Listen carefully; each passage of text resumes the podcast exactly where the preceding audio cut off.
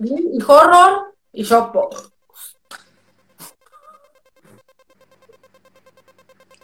Ay, Gisela, por favor. Yo te quería presentar a mi mamá, así no puedo.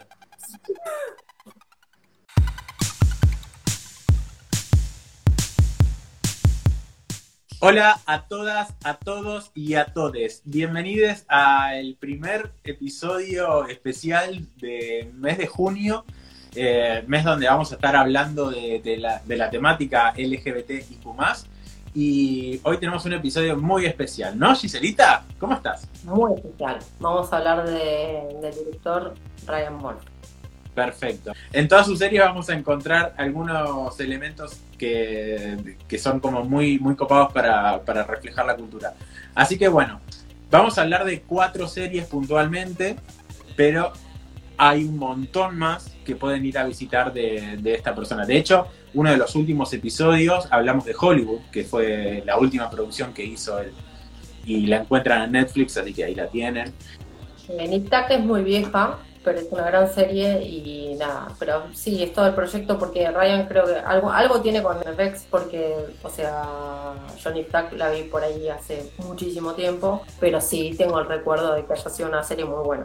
Tiene incluso una versión colombiana, Nip Tuck, que no me acuerdo el nombre, pero se llama Mentiras Verdaderas. Bueno, pero eso quiere decir que la serie triunfó, porque cuando ya te, te, te, te hace las distintas versiones, es porque es una serie Claro. que en su momento tuvo, tuvo su éxito. Si no, es muy difícil que te hagan una versión de algo que fue una cagada. Ryan Murphy es el Chris Morena de Estados Unidos, básicamente. Claramente.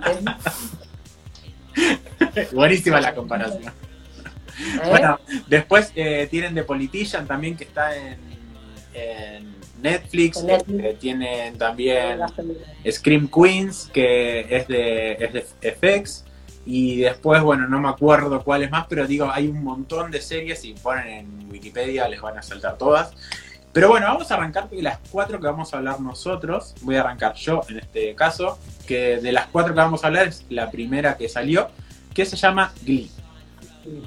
Eh, quien, no haya, quien no haya visto Glee, eh, la tienen en Netflix también, las seis temporadas para verla.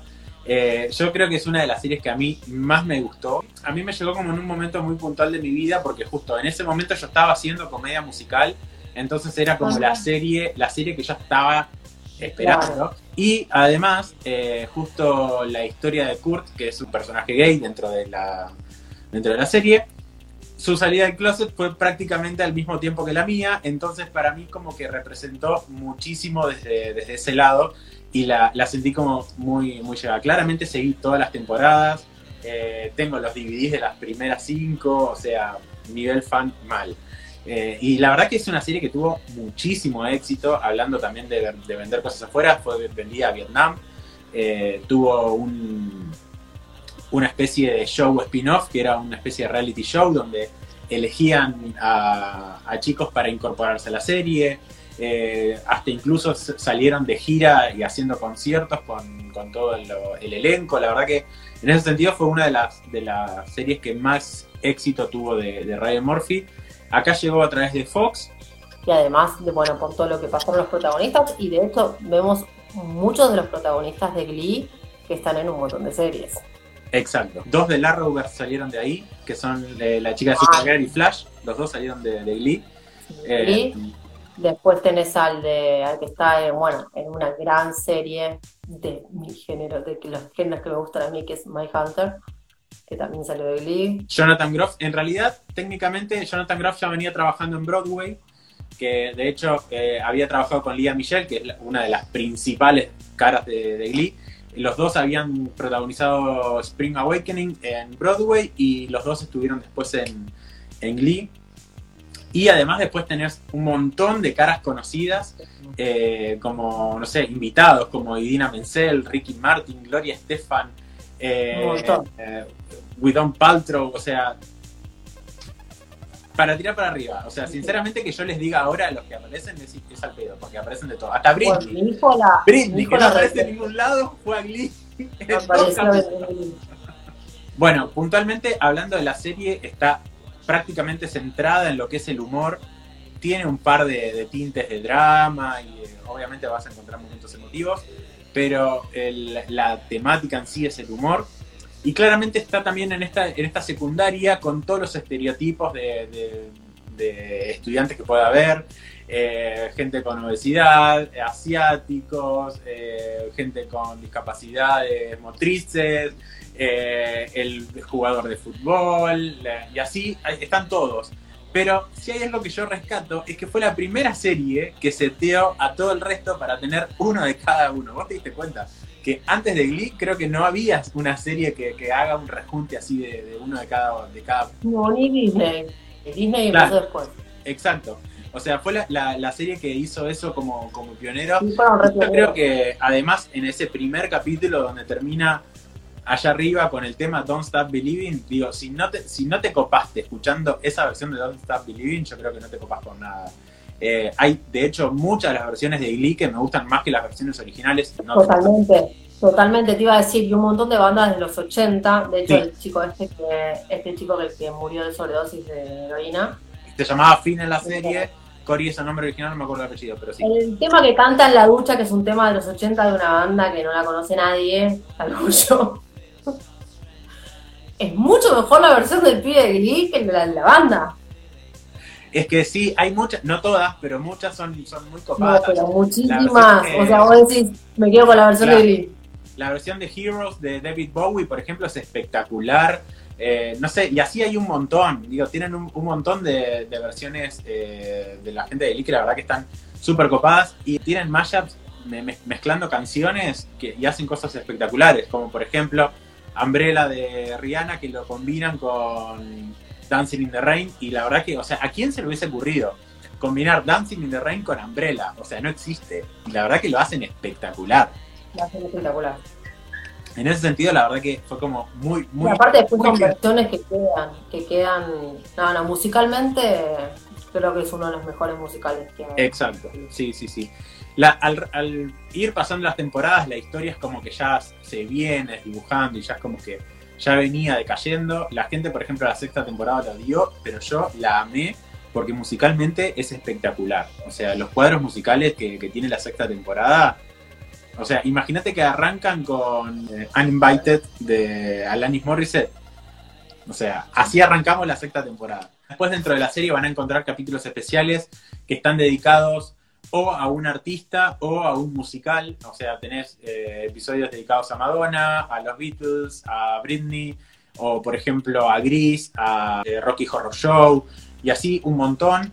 Después dentro de, los temas que toca la serie, o sea, la verdad que no se quedaron con, temas para, para, tocar porque habla de la bulimia y la anorexia, habla de violencia de género, violencia doméstica, eh, tenés, eh, bueno, además de todos los, dramas típicos adolescentes, pero habla mucho de la, primera vez también. Hay personajes que son transgéneros, o sea, de hecho creo que tiene el primer personaje transgénero adolescente eh, en una serie, la verdad que en ese sentido fue como muy, muy copado de ver. Segura, tal vez haya habido otro y yo la verdad que no lo conozco, pero bueno, es el primero que yo, yo vi al menos. incluso hay un capítulo donde hay uno de estos tiroteos en, en una escuela, o sea, es como, hay cosas como muy heavy eh, dentro de, las temáticas que van tocando. Eh, en realidad es, una, es, una, actividad bastante recurrente en Norteamérica, una actividad, o sea, es como que... Lamentablemente sí. Sí, lamentablemente sí. Y después claramente algo que marcó muchísimo a la serie fue la muerte de uno de los protagonistas principales. Eh, pero bueno. pero para Payne golpeó el elenco eso. Sí, totalmente. Totalmente. Lía Michelle estaba saliendo con él. O sea, hasta ese punto.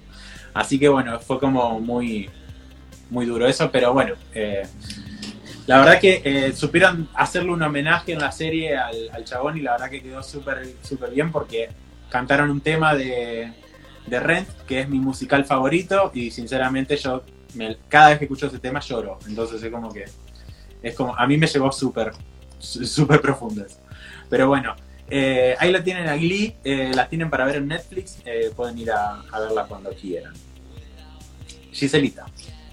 Bueno, vamos a Crime Story, que también son, es una secuencia de miniseries que van a contar cuatro historias. La primera, la que contaron es la de, es de El crimen de O.J. Simpson. La segunda, que es la que vamos a hablar hoy, es la del asesinato de Gianni Versace. Después vienen dos más, que va a ser el escándalo sexual de Mónica Lewinsky con Bill Clinton y el desastre natural de Caterina. Esos van a ser las cuatro miniseries que ya están planteadas que va a ser Ryan Murphy. Bueno, la, primera es una belleza, directamente es las actuaciones de John Travolta, bueno, todos, todos, absolutamente todos, todas las caracterizaciones y todos, la verdad, no tiene desperdicio. En la primera miniserie que nos, nos muestran el crimen de, de. Simpson, hay un crimen sexual prácticamente porque él mata a la mujer y al amante, del cual en el juicio sale inocente. Después lo terminan inculpando, pero ¿por qué? Porque tenía un montón de abogados, tenía el mejor bufete de abogados y bueno, y supieron cómo hacer, bueno, eso te lo muestra toda la, la serie, bueno, cómo, cómo hicieron tan público el juicio y demás. La verdad no tiene desperdicio la miniserie y las actuaciones son una mejor que la otra. No tiene ningún tipo de desperdicio. Desde Cuba Gold Jr., bueno, otra vuelta se zarpa y bueno, no quiero decirles más porque no me acuerdo lo que estaba. La vi hace mucho, la vi creo que dos veces, pero en el momento que salió. Bueno, vamos a la... Eh, una cosita que eh, esta, esta serie en particular eh, tiene como nombre principal el nombre de la temporada y como subnombre el nombre de la serie. Es medio loco, pero digo, la primera temporada se llama El pueblo versus O.J. Simpson, o al revés, eh, y abajo American Crime Story. Y lo mismo pasa con la segunda temporada, que es eh, El asesinato de Versace, American Crime Story. Sea, esa, arranca así. Claro, exacto. O sea, están como tituladas ah, al revés. Exactamente. Bueno, el asesinato de Johnny Versace, eh, bueno, Johnny Versace fue un modista de los años 90, obviamente, eh, gay, que en, un, momento que todavía estaba muy estigmatizado, por así decirlo, el, homosexual. Bueno, eh, cuestión es que la, serie arranca directamente con el asesinato de Jenny. Y después vas viendo cómo van armando este rompecabezas. La verdad de lo que tiene eh, la serie, no tengo muchas cosas malas para decir, porque las actuaciones primero que son sublimes. La única cosita que le voy a criticar a la serie, que lo voy a hacer en este momento, es que la serie transcurre en los 90 y si bien está súper bien ambientada, por momentos no vemos cosas de los 90, vemos cosas de los 2000.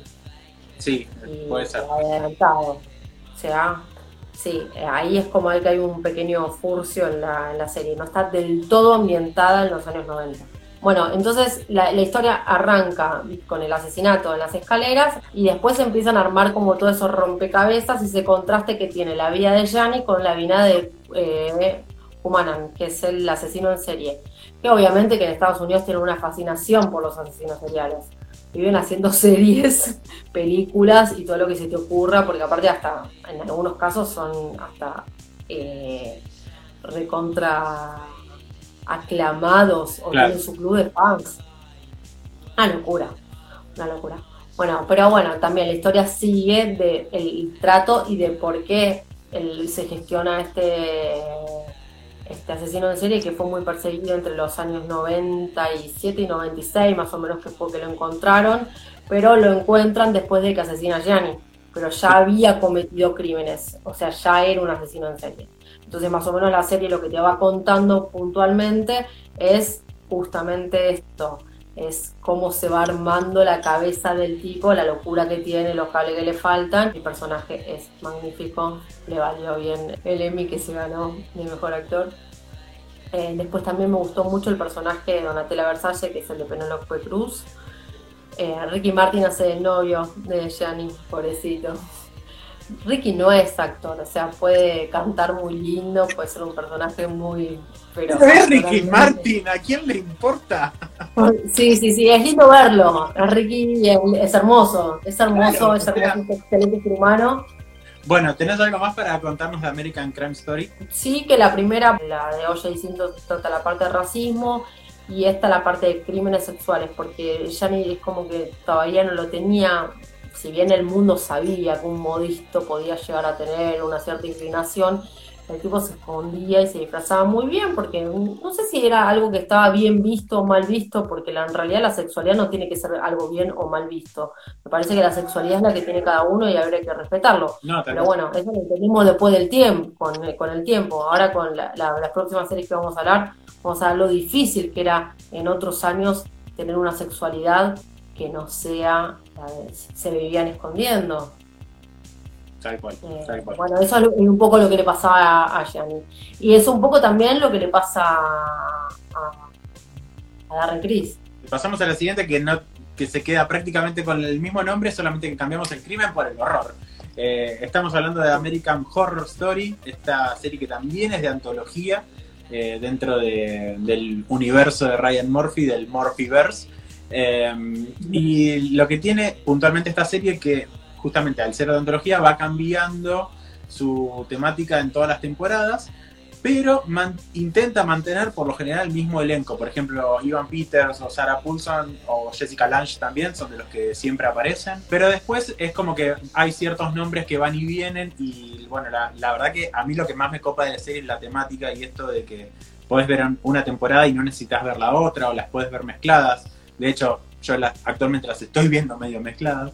Así que, claro, porque las listas temporales son. Claro, exactamente. en el tiempo van y vienen, o sea, no necesariamente están todas contadas en la actualidad, sino que hay cosas en el pasado y cosas en el presente. Tienen cierta relación entre ellas, o sea, algunas más, otras menos. Eh, pero, o sea, de hecho hay, hay, personajes que se repiten. Y lo loco es, es ver cuando un, mismo, un actor eh, interpreta un personaje en, una temporada pero después aparece el mismo actor con el personaje de otra temporada anterior haciendo una colaboración, entonces como que a uno lo puede llegar a confundir, pero si ya te metiste en este universo ya lo vas a entender al toque. La primera temporada se llama rebautizada como Murder House, es una casa donde claramente se hicieron muchos asesinatos y está centrada prácticamente en fantasmas. La segunda temporada es un asilo, vamos un poco en el pasado, y acá nos metemos con el demonio y con extraterrestres, o sea, como muy volado. Tercera temporada centrada en brujas, eh, que es Coven. La cuarta temporada, que es Freak Show, es como justamente es un show de un circo de, gente freak, donde tenemos la mujer barbuda, la señora con dos caras, cabezas. En la quinta temporada transcurre todo en un hotel y tenemos acá vampiros, eh, la sexta temporada, que es una de mis favoritas, hace como todo un cambio de registro y, se mete en, la especie esta de reality shows, el mejor estilo de Investigation Discovery, eh, porque hace como recreación de asesinatos y demás. Eh, es todo en una casa en un bosque. Después tenemos la séptima temporada, que la verdad que me pareció como muy copado salir un poco de lo sobrenatural para meterte en un culto político. La verdad que en ese sentido me, encantó la temática. Eh, la octava, que es Apocalypse, no la vi todavía. Con la primera y la tercera creo que hacen como un mashup y arman eh, Apocalypse, que es la octava. La novena es 1984, típico slasher de, los 80 en, una, en un campamento de, de Estados Unidos.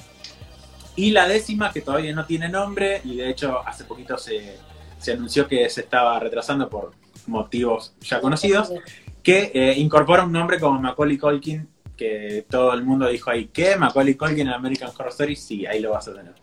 Y a su vez anunciaron un spin-off que se llama American Horror Stories, que van a ser todos capítulos de una hora y todos individuales. Eh, bueno, de esta serie la verdad que eh, a mí me encanta, eh, es una de las, de las series que más sigo, eh, de las que puedo llegar a volver a ver tranquilamente. Actualmente estoy viendo la temporada 9, 1984, y Apocalypse no me he dado cuenta, nunca la había visto, así que la tengo ahí pendiente para ver. Lady Gaga aparece en American Horror Story Hotel, en la quinta, eh, con un, un papel que la verdad que está espectacular. Y es lo que decía antes, o sea, no importa si la mina actúa bien o actúa mal, de hecho lo hace bien, pero digo, es Lady Gaga. O sea, ¿a quién le importa? ¿A quién lo está mirando? ya fue. Y lo que tiene copado es que todos los, personajes del universo de Ryan Murphy, en mayor o menor medida, hacen una colaboración en, esta, en esta serie. Incluso hasta Darren Criss tiene un par de capítulos también. Eh, No, la verdad que a mí me, encanta y es una de las que más disfruto de él. Eh, fuera de Glee, claramente, que es como mi, favorita, pero después yo creo que viene American Horror como otra de las más copadas. Y en todas vamos a encontrar siempre algún personaje eh, con, con, alguna característica de la cultura LGBT. Eh, desde gays, lesbianas, transexuales, o sea, hay de todo en ese sentido. siempre está como muy metido. Eh, y como decíamos, justamente depende de la época en la que esté ambientada la serie, eh, está como mejor o peor recibido. Pero bueno, eh, ese sí, tampoco hay tanto más para decir de la serie porque la verdad que es como, ya spoileas todo, pero nada, es muy recomendable.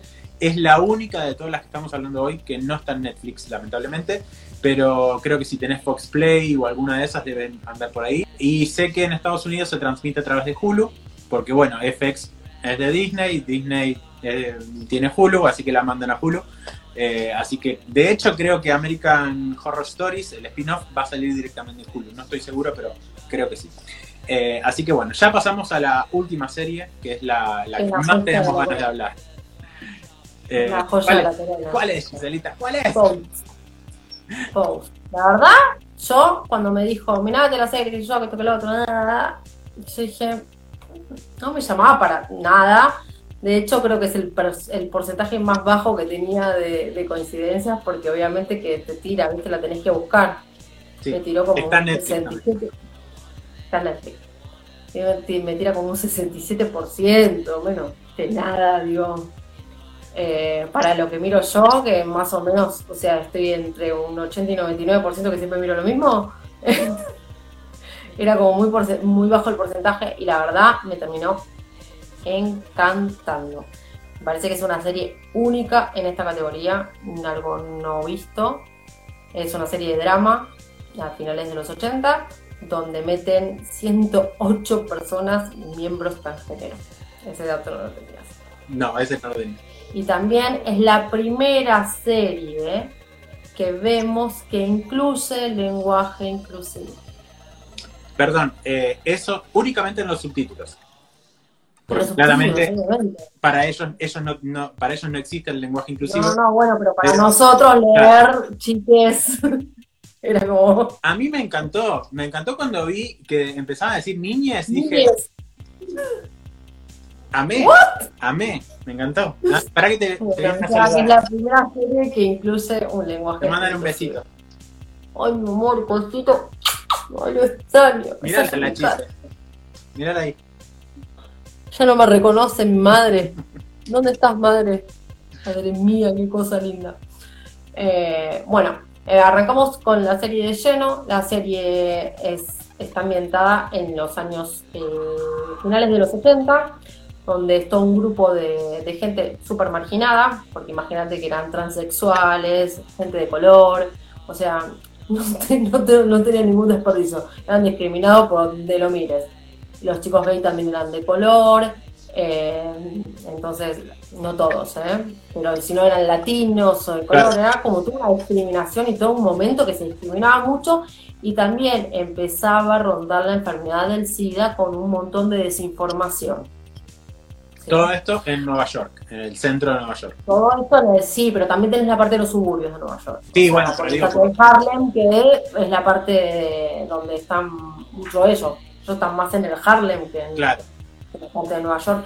Sí, vemos la parte de, este chico, ¿cómo se llama? Evan Peters. Evan Peters, sí. Silver. Que ese sí, bueno, aparece y aparece en las oficinas de, Trump en su momento. Estamos en un momento donde, donde la discriminación era, estaba a la orden del día y aparece todo este tema del HIV con toda una, cantidad de desinformación total. Por eso lo que apunta la serie también, que me pareció muy interesante, es el tema del, de cuidarse. Es la primera serie que te enseña cómo cuidarte sexualmente.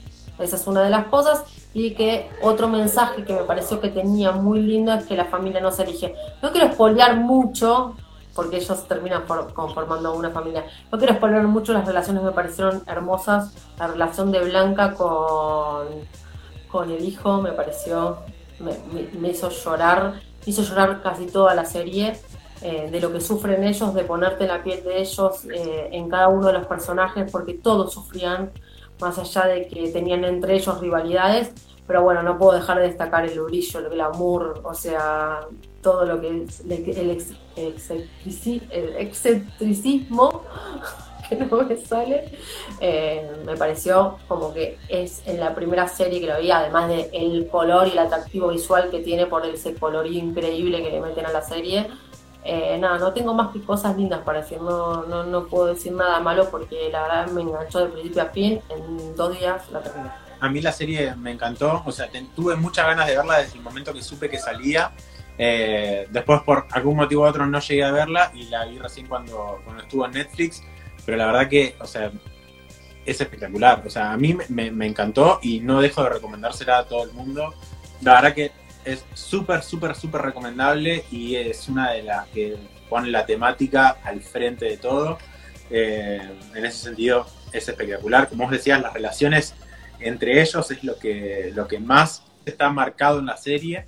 Incluso como, como, como este, esta cosa de de amor-odio que se van teniendo a veces, ¿viste? entre algunos personajes. Sí, lo que, lo que pasa muchísimo también es que en ese mismo círculo, porque están chiquitos, o sea, ellos se concentran como en un lugar donde se sentían únicos.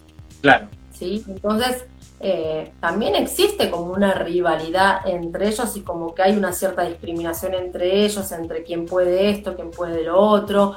Y ahí sale el personaje grandioso de Blanca, ¿entendés? De, con toda esa fortaleza y lo que te muestra y lo que te enseña esa mujer que unas pelotas, perdón, porque en realidad de decirlo de esta manera quedó horrible.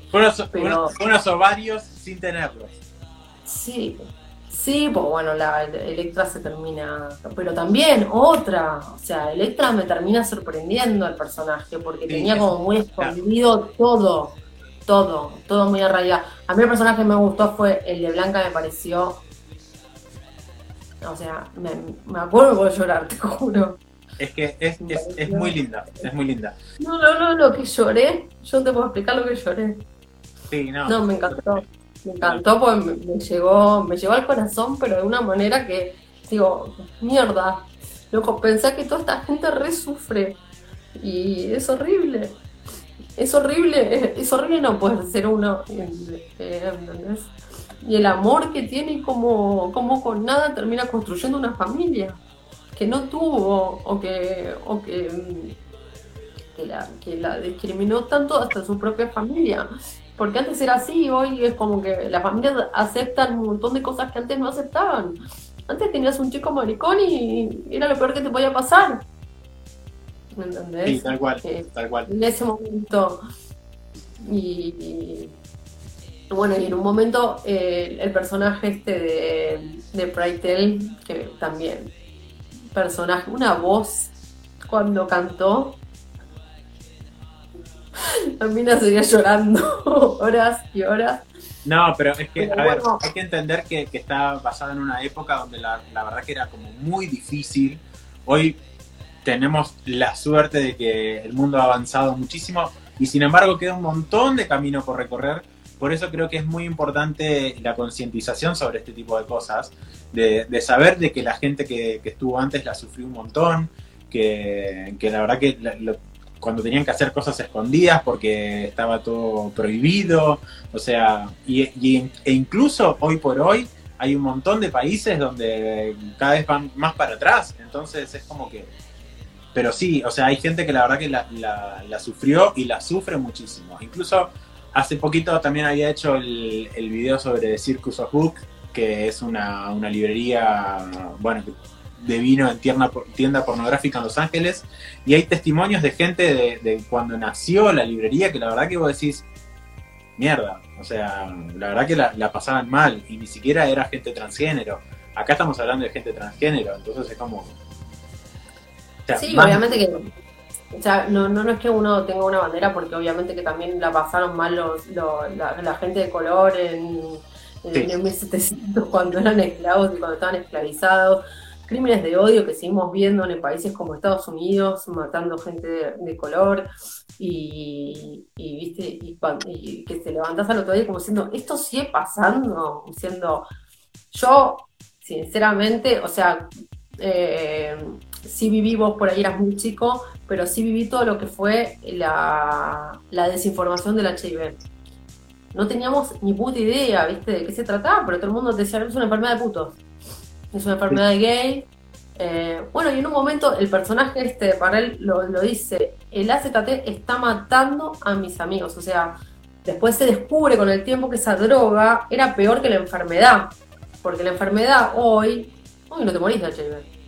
En ese momento se morían y era como una plaga. Entonces dice, pero ¿qué nos quieren hacer desaparecer? Y mirad dónde puntualmente donde sale, en África.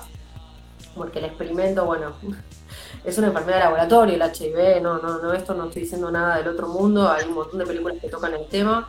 Una es La banda sigue tocando, que es una película bastante vieja y bastante pionera en, ser controvertida con todo este tema de, que a mí me pone muy fastidiosa la desinformación, que hoy estamos viviendo algo muy parecido con esta pandemia. Entonces, eh, con el tiempo nos vamos a dar cuenta de todas las boludeces que nos comimos, ¿no?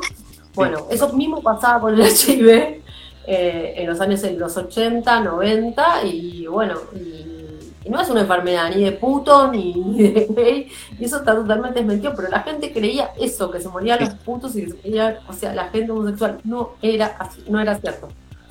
No era cierto. Tal cual. No era cierto. Eh, bueno, para remontar un poquito, eh, algo que a mí voy a destacar, que es una de las cosas que más me gustó de la serie, es el diseño de producción que tiene. O sea, los trajes, porque, bueno, ellos están divididos como en casas, que les dicen casas, donde tienen, donde cada uno arman como fraternidades, donde están donde se juntan y viven todos juntos, de cena. La madre, la madre los va adoptando. Y de una madre que iba adoptando a diferentes personas dentro de, su grupo familiar. Y después las casas van compitiendo entre ellas en estos concursos de voguing que la verdad que son una locura, una locura lo que baila gente. Eh, la verdad que es espectacular. Eh. No, la escuela de danza. Sí, no, no. El pibe ya cuando baila la primera vez, que hace el primer, el primer casting, yo ahí me largué a llorar. Casi. es impresionante. Es impresionante. lo que transmite, porque el pibe para mí no, me parece bueno, pero cuando bailaba me transmitía todo. De hecho, creo que es el que más criticaría a nivel actoral. Claro. Pero bailando. Sí, puede ser. Sí, no, en, ese sentido tiene como cosas, eh, la verdad que están muy, muy bien arraigadas y nada, bancamos, bancamos muy, muchísimo a esta serie. Bueno, entonces vamos cerrando este episodio y nada, les, queda el próximo martes, vamos a tener el episodio regular. Para hecha mierda, pero bueno, por suerte no. Van a encontrar nuestro episodio regular el martes y el domingo que viene tenemos otro especial dedicado también a la cultura LGBT y Kumbas. Así que esténse atentos porque no le vamos a decir de qué se trata. Eh, Gise, eh, ¿tenés ganas de contarnos dónde puede la gente ver y o, escuchar este episodio? Sí, eh, tiene que escucharlo en YouTube y en Spotify. Seguramente lo van a estar viendo con, como Estación Nardolandia. Perfecto. Y las redes sociales son Estación Nardolandia, Giselle Mazán y Seba Debus en Instagram. Y en Twitter nos encuentran como e-nerdolandia y Giselle Almazán. Giselle, te mando un beso. Nos vemos la próxima y quédense atentos ahí. Suscríbanse, pónganle like, compartan. Eh, de hecho, estoy seguro que a más de una persona le va a interesar todo lo que dijimos sobre las series de Ryan Murphy, así que compártanlo. Eh, suscríbanse, toquen la campanita así les avisa cuando subimos el próximo video. Chau. Y denle like. Ahí tenés, para vos. Ponelo. Guerra de